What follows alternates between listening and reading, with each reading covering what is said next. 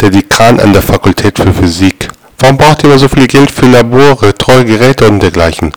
Warum können wir einfach wie die Mathematiker arbeiten? Die brauchen nur Geld für Stifte, Papier und Papiergrippe.